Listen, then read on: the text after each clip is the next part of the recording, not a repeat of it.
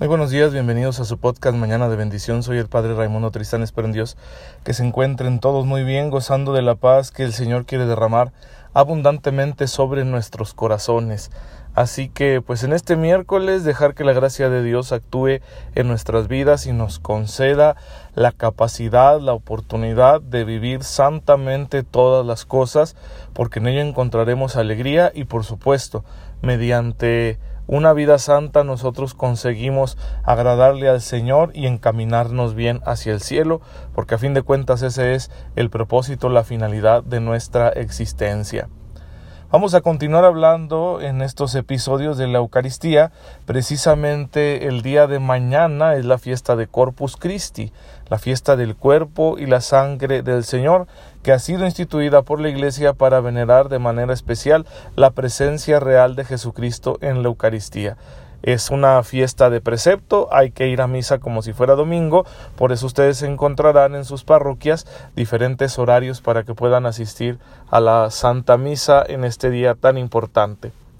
Bien, en los episodios pasados hemos hablado de la liturgia de la palabra, que su centro es la proclamación de la palabra de Dios, pero que está compuesta de otros elementos como los ritos iniciales, la homilía y la profesión de la fe en el credo. Recuerden que tenemos dos, dos credos, dos símbolos de fe que utilizamos en la liturgia. Uno es el credo más largo, que llamamos niceno constantinopolitano, porque ese credo, ese resumen de fe, es fruto de dos concilios que en la iglesia antigua se llevaron a cabo para definir partes importantísimas de la fe, que fueron el concilio de Nicea, que fue el primer concilio ecuménico, es decir, universal, en el año 325 y posteriormente en el año 381 fue el concilio, el primer concilio de Constantinopla y por eso le llamamos a este credo el credo niceno-constantinopolitano. Así que es el credo largo. El credo más breve, llamado credo de los apóstoles, viene también de la antigüedad, se atribuía directamente a los apóstoles, aunque este dato es difícil de probar, pero es un resumen muy coherente también de nuestra fe. Así que son los dos credos o los dos símbolos de la fe que utilizamos en la liturgia. Bien, la siguiente parte es la liturgia de la Eucaristía, que comienza con la presentación de los dones se presentan el pan y el vino que serán utilizados en la consagración, son las especies eucarísticas en las cuales se va a obrar el milagro de la transubstanciación y se hará presente Jesucristo nuestro Señor con su cuerpo, su sangre, su alma y su divinidad. Es decir, aunque permanecerán los accidentes, la apariencia del pan y del vino, nosotros creemos que la sustancia de las especies eucarísticas ya no es la del pan y del vino, sino la de la vida misma de Jesucristo nuestro Señor. La presentación de los dones es muy importante y, y yo quiero que nos fijemos en tres significados que posee la presentación de los dones y que son muy necesarios para nuestra vida espiritual, para una participación más devota en el misterio de la Eucaristía. Primer significado. Es un significado antropológico y religioso a la vez. El ser humano en la relación con la divinidad está llamado a demostrar gratitud, y por eso en todas las religiones se practican las ofrendas a la divinidad. Todas las culturas que han tenido en sus inicios un contenido religioso tienen esta realidad de las ofrendas, los sacrificios, lo que se le da a la divinidad para satisfacerla, para calmarla, para agradarle, para estar en relación con esa divinidad. Entonces, los dones en primer lugar representan algo que nosotros hacemos por Dios, ¿sí? Esto lo digo solo en cuanto a su valor antropológico. Es decir, el ser humano tiene necesidad de ser agradecido con Dios. Ahora que nosotros hemos recibido la revelación a través del cristianismo, bueno, tenemos muy claro el hecho de que solo hay un Dios, Padre, Hijo y Espíritu Santo. Y es a este Dios al que rendimos culto. Y la necesidad natural que tenemos, el sentimiento natural que tenemos de una relación religiosa queda satisfecho en la presentación de los dones cuando nosotros le llevamos las ofrendas a Dios. Esto es algo que nosotros hacemos por Dios. Pero luego viene la aceptación. Dios acepta los dones y todo lo que representan. ya que no son solo ofrendas exteriores, estos dones también representan al hombre mismo que se ofrece a Dios. Por eso tú y yo cuando estamos en la Santa Misa y se hace la presentación de los dones, vamos a poner en el pan y en el vino, de una manera espiritual, todo lo que somos. Lo siguiente es una recomendación, no es doctrina de la iglesia, pero les va a ayudar a hacerlo.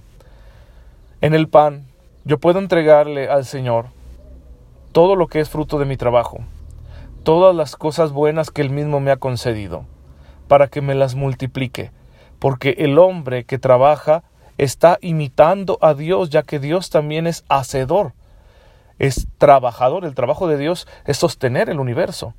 Entonces, a imitación suya, nosotros que como dice el Génesis fuimos creados a imagen y semejanza suya, a imitación suya también trabajamos, co-creamos con Dios. Entonces todas las cosas buenas que yo he recibido, que me permiten hacer bien mi trabajo, que me permiten ser creativo, que me permiten comunicar vida, todo eso se lo entrego a Dios en el pan. ¿Con qué objetivo? Para que lo multiplique.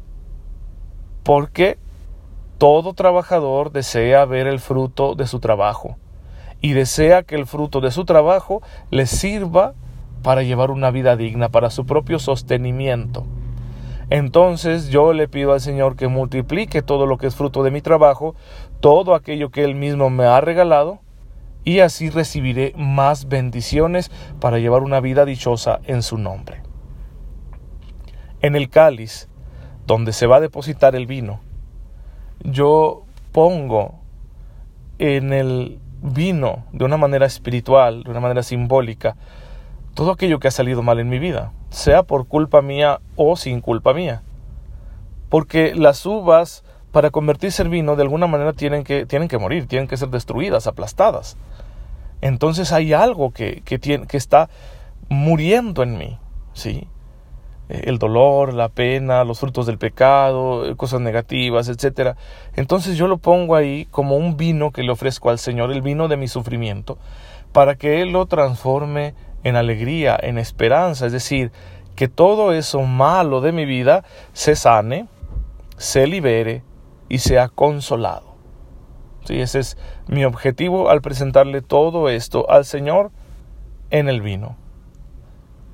El tercer significado es más grande todavía, ya que al entregar los dones para que sean eucaristizados, para que sean consagrados, yo estoy siendo parte de algo que a mí me gusta llamar el admirable intercambio. Así lo llamaban los padres de la iglesia. Porque yo le he entregado al Señor mi vida limitada y rota. Pero Él, así como transforma el pan y el vino en su cuerpo y su sangre, el Señor Jesús va a transformar mi vida. Yo le he ofrecido mi corazón roto junto con esos dones, porque es el corazón de un pecador. Y Él me va a hacer un intercambio, me va a dar a cambio su sagrado corazón que es perfecto, puro, santo, lleno de toda bondad y de toda gracia. Eso es lo que Él me va a entregar a cambio. Por eso es un admirable intercambio que vaya que nos conviene recibir este corazón nuevo cada vez que nosotros participamos en la misa, cada vez que nosotros comulgamos. Así que debes estar muy atento en la presentación de los dones para que seas consciente de que el Señor quiere darte un nuevo corazón. Vamos, una transfusión de sangre. Porque nuestra sangre espiritual está sucia por el pecado y por tantas limitaciones y sufrimientos que encontramos en la vida. Pero Él nos va a dar su sangre preciosa que todo lo limpia, que perdona los pecados, que revitaliza al ser humano y que de aquí en adelante mi corazón esté latiendo con la mismísima sangre de Jesucristo. Y por lo tanto mis acciones, mi manera de ser, de proceder, de pensar, de actuar, de hablar, sea como la suya. Entre más consciente sea yo de esto, más profundamente va a calar este admirable intercambio en mi vida y me va a transformar, va a transformar mi vida. Ese es el efecto de la gracia de Dios en la Eucaristía. Así que bueno, yo te recomiendo que pienses en estos significados de la presentación de los dones para que tú puedas eh, vivir de mejor manera, participar de mejor manera en la Eucaristía en cada una de sus partes. Junto con la presentación de los dones, la, la comunidad que está congregada ahí para celebrar la Eucaristía hace el ofrecimiento de sus bienes. que antiguamente eran bienes en especie, hoy lo que se acostumbra es dar dinero. Y eso que llamamos la limosna o la colecta es también un don que se presenta y se pone en manos de Dios por medio de la iglesia para el cumplimiento de los deberes de la misma. Ese dinero que tú entregas en cada misa a que se destina bien tiene los siguientes fines. Primero para el culto. Ese dinero permite que tengamos lugares, casas, templos que le sirven a la misma comunidad para darle culto a Dios. ¿Sí? Es lo primerito junto con todo lo que lleva, el tener los objetos del altar, que el lugar sea digno, decoroso, eh, que haya un poco de arte ¿no? en las imágenes religiosas que solemos tener en nuestros templos y también eh, bienes de consumo, ¿no? como que haya dinero para el pan, para el vino, para las velas, etc. ¿Sí? Entonces, primer finalidad ese dinero que tú das es para el, para el culto. Segunda finalidad, para las obras de evangelización. La iglesia es profética y siempre está anunciando el Evangelio. Y bueno, en ocasiones se necesita dinero para financiar esas obras de evangelización, para que llegue el mensaje cristiano a todos los corazones y a todos los hogares. En tercer lugar, para la caridad. Es decir, ese dinero debe servir también para que corporativamente cada comunidad católica, cada parroquia tenga su ministerio de caridad y de esa manera se procure ayudar a los más pobres cosa que cada uno de nosotros como cristianos tenemos que hacer de manera particular, pero que además lo hacemos de manera conjunta, más corporativa, más formal, más organizada a través de las iniciativas parroquiales y diocesanas de la caridad. Entonces, bien, ahí está esa, esa finalidad también del dinero que damos durante la Eucaristía. Y para la última finalidad es el sostenimiento del clero, es decir, los ministros ordenados que nos dedicamos completamente a la edificación de la Iglesia mediante el ejercicio del ministerio de la palabra y de la administración de los sacramentos, bien pues somos sostenidos por los mismos fieles, ¿sí? Para que de esta manera nuestro tiempo sea completamente para la comunidad. Es bueno que tú conozcas estos fines y bueno, me voy a tomar un atrevimiento. Pero también es bueno que le preguntes a tu párroco cómo es que se distribuye este dinero, ¿sí? Por lo general, por cuestiones de seguridad, las parroquias no publican sus ingresos, aunque por supuesto que rinden declaraciones ¿sí? fiscales de impuestos a las autoridades a las que hay que rendirlas y también al obispo de la diócesis. Pero conviene que tú le preguntes si es que quieres enterarte para que tengas razón, porque luego somos muy cuestionados sobre en qué se usa el dinero de la iglesia. Bien, pues adelante, infórmate. Sí, y el párroco tendrá la obligación de decirte, mira, se distribuya más o menos este dinero porcentualmente de esta manera. En ocasiones no se puede cumplir con alguna de estas finalidades. ¿Por qué razón? Porque quizá es muy poco el dinero que se reúne y porque eh, en ocasiones una sola de las finalidades consume todo.